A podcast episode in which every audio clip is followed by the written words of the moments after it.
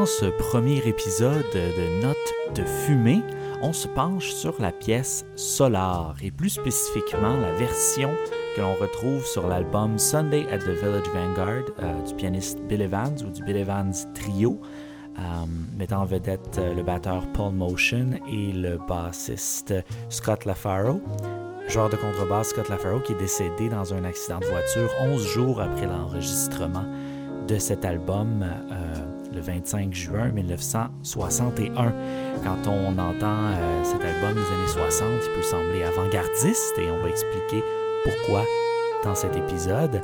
Et quand on parle de la pièce Solar, c'est important de comprendre c'est quoi une pièce dans l'univers du jazz? Donc, dans le cas de la pièce Solar, on a la mélodie, qui est un élément important d'une composition, qui, qui est peut-être pas la plus claire sur cet enregistrement précis, mais qu'on peut entendre très bien sur d'autres enregistrements préalables. Donc, quand vous comparez les différentes versions de la pièce Solar, euh, entre autres si vous la comparez avec la version de Miles Davis, ça devient très clair ce qu'est la mélodie, c'est l'élément qui est répété. Et puis le reste d'une pièce de jazz, ce sont en fait les, les musiciens qui s'expriment, qui improvisent, qui échangent des solos sur la forme harmonique de la pièce. Quand on parle d'une forme harmonique, c'est en fait euh, la progression d'accords euh, sous-jacente euh, à la mélodie parce qu'on a besoin quand même d'une certaine structure. Donc la progression d'accords reste la même. C'est ce qu'on appelle une forme harmonique puisque ça donne une forme aux improvisations et que la forme est définie par l'harmonie. L'harmonie, donc les accords, la progression harmonique de la pièce. J'espère que ça va vous aider à comprendre ce dont on parle dans cet épisode avec Félix Dubé. Détendez-vous et merci d'écouter Note de fumée.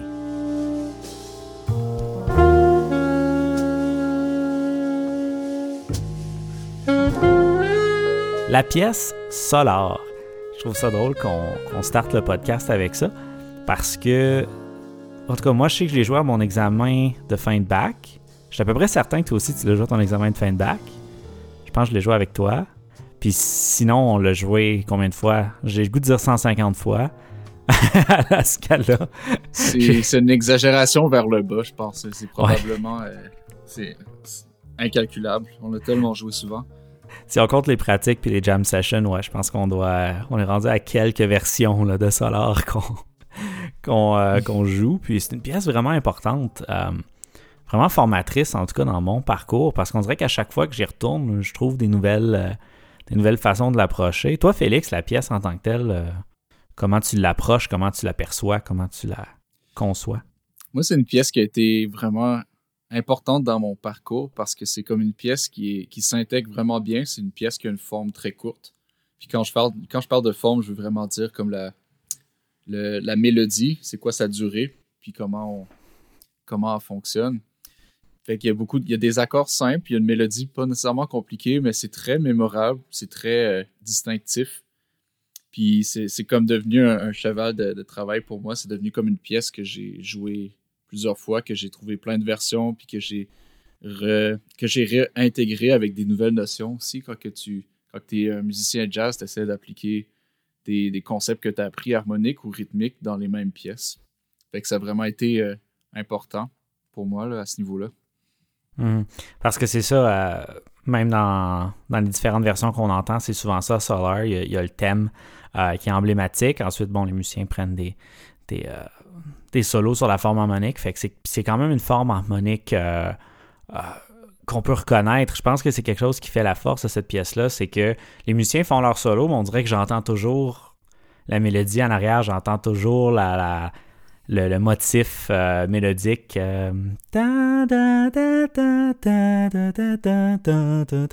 il se promène un peu partout, dans l'harmonie, dans la mélodie aussi, puis ils peuvent reprendre ce motif-là dans leur solo. Fait que ça fait.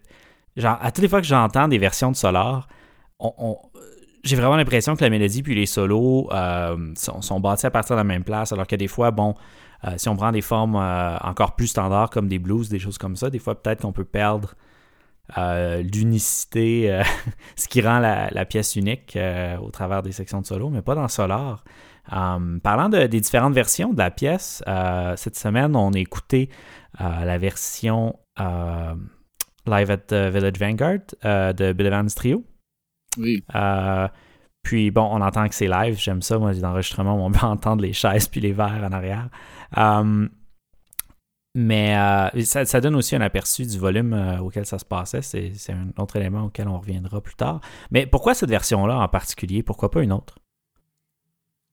Euh, cette version-là, en fait, ça fait partie d'un album de Bill Evans qui est très, très important. Sunday at the Village Vanguard, c'est comme vraiment un album qui présente ce trio-là qui est comme probablement, ben c'est mon trio préféré de Bill Evans avec la formation que je considère pratiquement parfaite de Scott LaFaro à la contrebasse, puis Paul Motion à la batterie. Puis ce qui fait que c'est aussi excellent, c'est que ces trois-là ont une chimie qui est comme extrêmement difficile à, à répliquer. Ils ont vraiment fait une série d'albums ensemble qui sont tous en fait des, joyaux pour des, des raisons euh, différentes. Ce qui est arrivé, en fait, c'est que le contrebassiste Scott LaFaro est décédé assez prématurément parce qu'il y a eu un accident de, voiture, malheureusement. Mais cet album-là, en particulier, je trouve qu'il y a comme une prise de risque qui est vraiment intéressante. J'ai vraiment l'impression que les musiciens avaient déjà de l'expérience à jouer ensemble.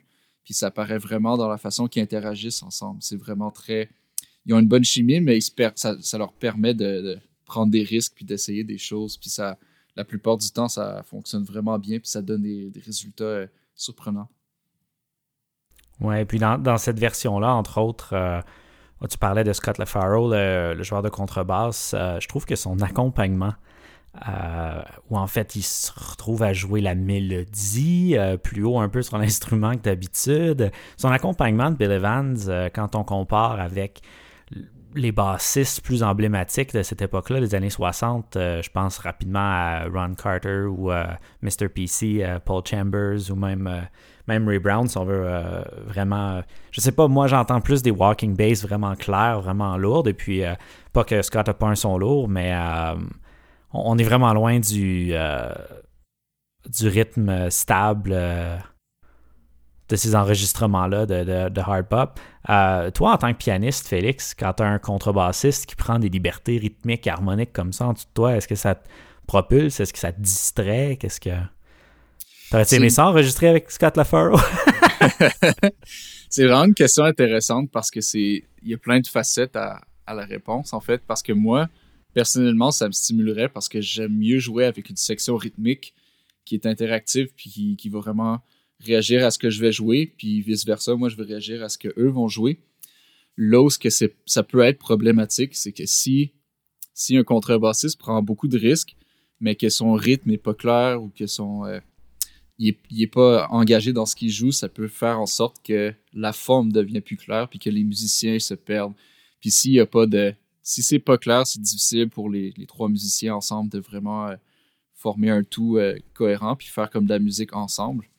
Fait que ça peut être difficile aussi euh, si, mettons que je proposerais à mon élève qui commence tout juste le piano à jouer dans un trio, je ne mettrais pas avec Scott LaFaro parce que Scott LaFaro va le planter solide.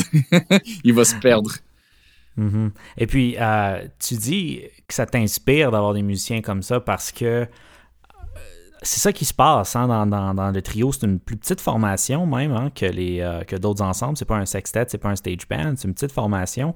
Et puis tu dis que chacun des membres du trio a justement plus de liberté parce que les deux autres peuvent se permettre de vraiment écouter ce qui se passe et puis d'interagir avec ça. Euh, l'interaction entre ces trois musiciens-là est vraiment possible euh, dans cette formation-là. Je pense que c'est une formation que toi t'aimes bien, le trio. Hein? Ah, moi, c'est c'est ce que je préfère faire personnellement comme musicien. C'est ce que je trouve le plus stimulant parce que tu as, le plus de liberté. Je dis souvent à mes élèves comme la, formation la, la plus difficile quand tu es pianiste, je trouve, c'est d'être en duo parce que tu dois assumer la responsabilité du rythme, de l'harmonie, puis parfois de la mélodie aussi. Tandis que si tu es tout mm. seul, tu peux prendre un peu plus de, de liberté. Mais quand tu es en trio, tu as beaucoup, beaucoup d'espace à faire beaucoup de choses parce que le contrebassiste te donne une partie de l'harmonie, puis le batteur te donne un, frame de, rythme. Le batteur va te donner la pulsation. Fait que c'est beaucoup plus facile, je trouve, dans cette formation-là, d'avoir de l'espace. Puis t'as pas besoin de, jouer autant pour que ça soit clair. Mhm. Puis avec euh, quand tu as les bons musiciens avec qui jouer, ben il y a beaucoup de possibilités, il y a beaucoup de choses qui peuvent se passer. J'aime ça appeler ça des, petites formations euh, spécialisées parce que c'est comme Mhm. souvent c'est les bons trios, c'est des c'est des instrumentistes qui sont très très très avancés dans leurs instruments. Puis vu qu'ils sont en trio, ben ils ont de l'espace pour jouer des choses inhabituelles ou, ou sortir de, de la tradition de ce qui est attendu de leur instrument en quelque sorte. Puis c'est ça que la, la formation trio offre euh, d'intéressant comparé à, mettons, un gros orchestre où ce que, au niveau improvisationnel, ce serait impossible parce que c'est trop chaotique Mhm. si tu as plus que 5-6 personnes. Ouais, c'est ça. euh, ça. ça devient compliqué faire de l'improvisation collective à, à 20, 30, 40 euh, musiciens. là.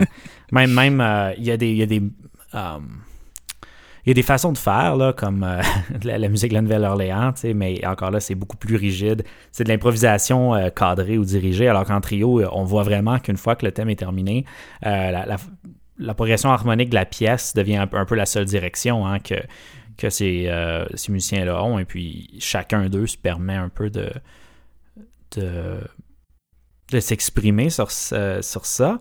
Je t'entendais parler de justement de, de la place que les musiciens avaient. Et puis, de la même façon, tu as dit Oui. que cet espace-là, ça leur permettait de dépasser ce qui se fait d'habitude sur leurs instruments. Euh, toi, tu es un pianiste. Qu'est-ce que tu considères que Bill Evans a apporté à ton instrument?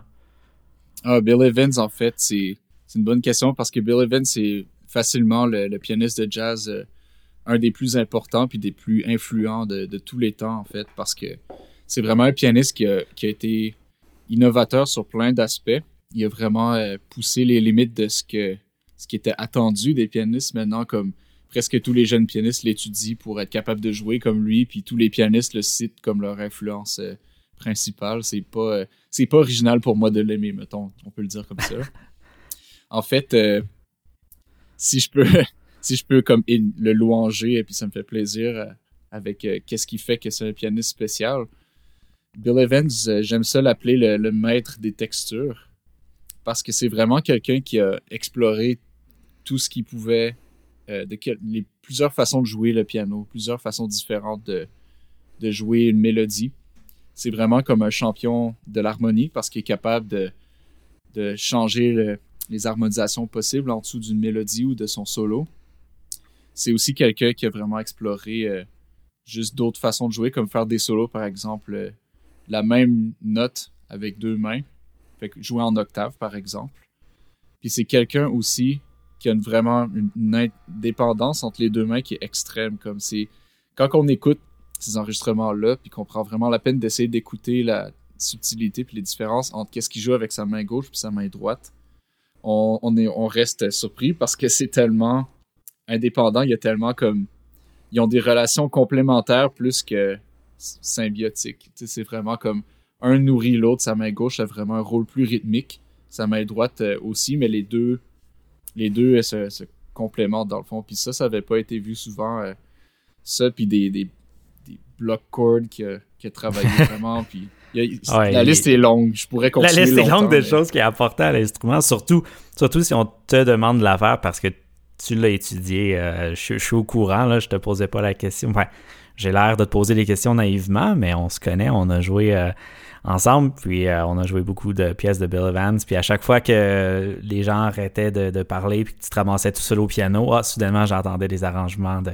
T'as repiqué des arrangements complets de Bill Evans, puis c'est... euh, c'est vraiment. euh, c'est un son qui est reconnaissable. C'est un son que moi, moi aussi j'apprécie particulièrement. Ben, sinon, j'aurais pas joué avec toi. Puis, pour, pour- avant de terminer, j'aimerais ça qu'on parle rapidement de Paul Motion, euh, qui est le batteur. Si tu me permets, j'ai parlé en début d'épisode du volume du groupe. Oui. Euh, je pense que d'avoir un batteur comme Paul Motion qui a été capable de garder le volume assez bas pour que un trio de piano sonne bien de manière acoustique. Sais, tout simplement qu'un piano, euh, une contrebasse, une batterie, que ça sonne aussi balancé. Euh, je pense qu'il y, a- il y a plusieurs euh, raffinements de, à, ce niveau-là, au niveau de son jeu, au niveau de ses choix, au niveau de sa compréhension de la musique. Euh, je trouve encore que ces trios, euh, pas, ces trios, ces enregistrements contemporains sont encore super euh, pertinents. Non, vraiment très intéressant à ce niveau-là, Palm Motion. est-ce que tu avais quelque chose à rajouter sur le jeu de Palm Motion? Ou est-ce que tu avais quelque chose à rajouter sur cette version-là particulière de Solar en fait? Ben, je trouve vraiment que c'est un bon point que tu apportes sur Palm Motion parce que je trouve vraiment que c'est lui qui fait la, la colle un peu de, de ce trio-là parce que Bill Evans est très comme extraverti dans son jeu. Il y a beaucoup de choses à dire, il y a beaucoup d'éléments puis de complexité à ce qu'il joue.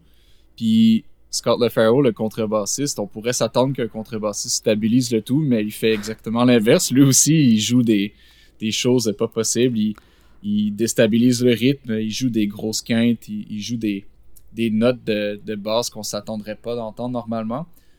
Fait que Paul Motion, le fait qu'il stabilise le tout puis qu'il reste très pas prévisible, je vais pas dire ça, mais il, est très stable. Il va vraiment garder la pulsation, il va jouer des choses qui restent à l'intérieur un peu de ce qu'on s'attend, mais il fait le tout avec, avec beaucoup de goût, puis avec un volume très bas.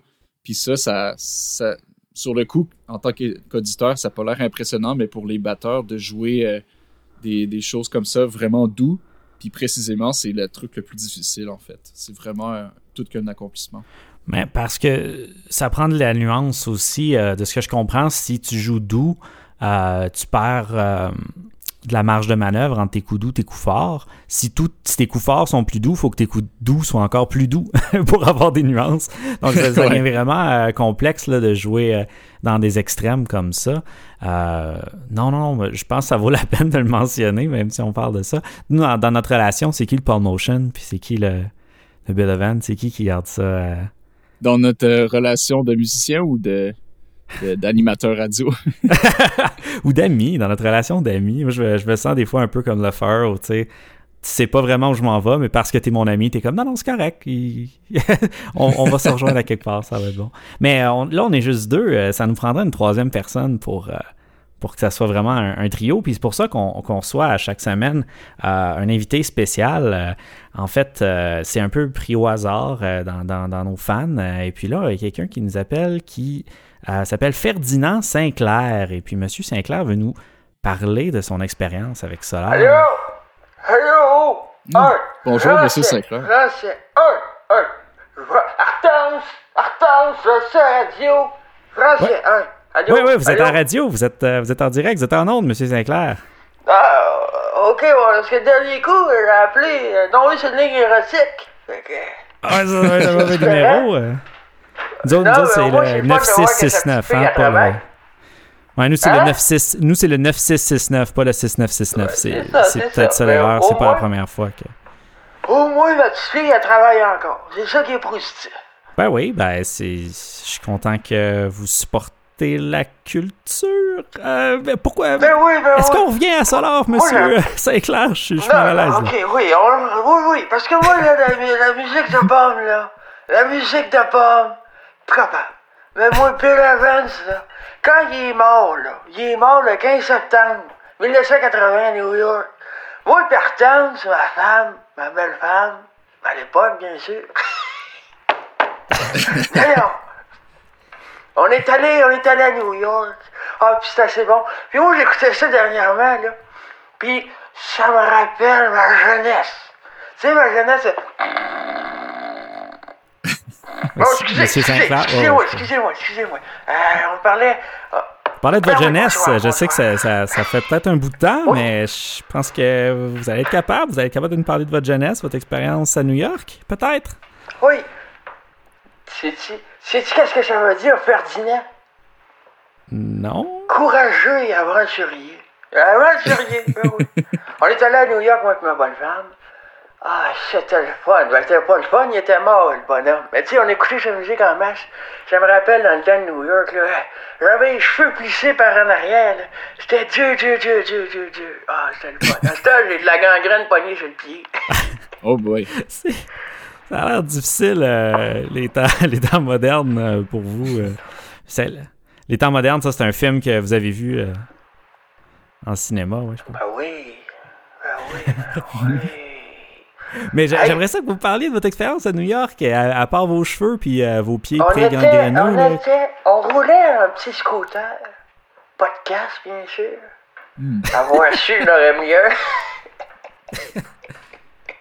c'était le fun, on fumait des petites cigarettes, à l'époque, c'était normal de fumer des petites cigarettes. Ben oui. Puis on roulait, puis là, tu sais, moi, je me souviens, mais... Bon, ben pendant que M. Monsieur Sinclair... Oh, excusez, Ah, ok, excusez. ok. Excusez. Hortense, Hortense, écoute dans la radio, je passe à la radio. Eh oui, toi chose.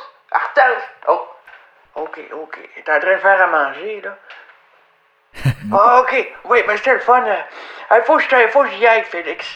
ben oui, ben il y a, il y, a, euh, il y a- il y a de la bouffe à manger, je suppose, euh, de votre Mais là, les côté. deux, là, les deux, les, les deux. Ajoutez-moi sur Facebook. Ok. Vous allez voir, je vous ai ajouté, là. Ajoutez-moi sur Facebook. Vous allez voir, j'ai plusieurs photos de profil. C'est tout le temps la même. Je fais juste rajouter des filtres, comme Pâques, puis Noël. Puis là, c'est la Saint-Valentin. Ouais, C'est tout le temps la même. C'est tout le temps la même. Ah, ben, c'est- Ça donne j'aime une idée, constance. J'aime votre constance, euh. Oui, c'est ça. Puis le but, c'est de pas avoir d'émotion possible. Faut pas être d'émotion, faut que ça soit flou. Fait que c'est ça. Fait que moi, je vais retourner, euh, je vais retourner me me frotter le pied, là. Ben, ça démange en tabarouette. Je vais t'envoyer euh, des photos, Philippe. Tu vas voir le pied, il est rouge, il est pas beau, il est pas beau. Je suis pas sûr, j'aimerais mieux des photos euh, des, des, des, des plats euh, cuisinés maison que de votre pied gangréneux, M. Sinclair. On va vous ajouter sur la page Facebook de l'émission. OK. on se tient au courant. Facebook, ça, Facebook. OK, parfait. Hey, dernière chose, dernière chose. oui. Ma petite fille est célibataire. Ah, c'est, c'est, c'est, c'est dommage. Est-ce que, est-ce que Ok. vous voulez que. que- Qu'est-ce que vous voulez qu'on fasse à, à- à propos de ça? Ben, appelez-la, appelez-la. OK. J'ai l'impression qu'il y a une jeune fille qui va être très gênée euh, bientôt. Oh non, non, elle est pas gênée pendant tout. Euh, des fois, elle fait de la danse. Mais elle me dit pas où, par exemple. Elle me dit pas où. OK. bye bye. Va te faire Bon, ben, salut, M. Sinclair. Ouais, puis on, on dit bonjour aussi à Madame Sinclair qui travaille d'arrache-pied. Oh, c'est peut-être pas la bonne expression.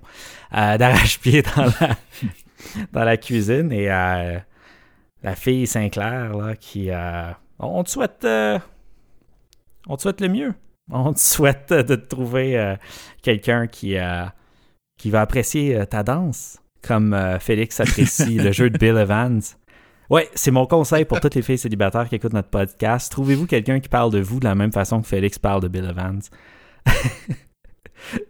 Qu'est-ce que t'en penses, Félix? Est-ce que c'est un bon conseil? Bon, ben avec euh, l'approbation de Félix, on se dit à la semaine prochaine. Merci d'avoir écouté Note de fumée. Merci d'avoir écouté Note de fumée avec Félix Dubé à l'analyse jazz et Alexis Blanchette dans le rôle de Monsieur Ferdinand. Je suis Philippe Bouchard et je vous dis à la semaine prochaine où on plonge dans l'univers du trompettiste Clifford Brown par l'entremise euh, d'une pièce de son album avec Max Roach. Merci beaucoup pour votre écoute et à la semaine prochaine.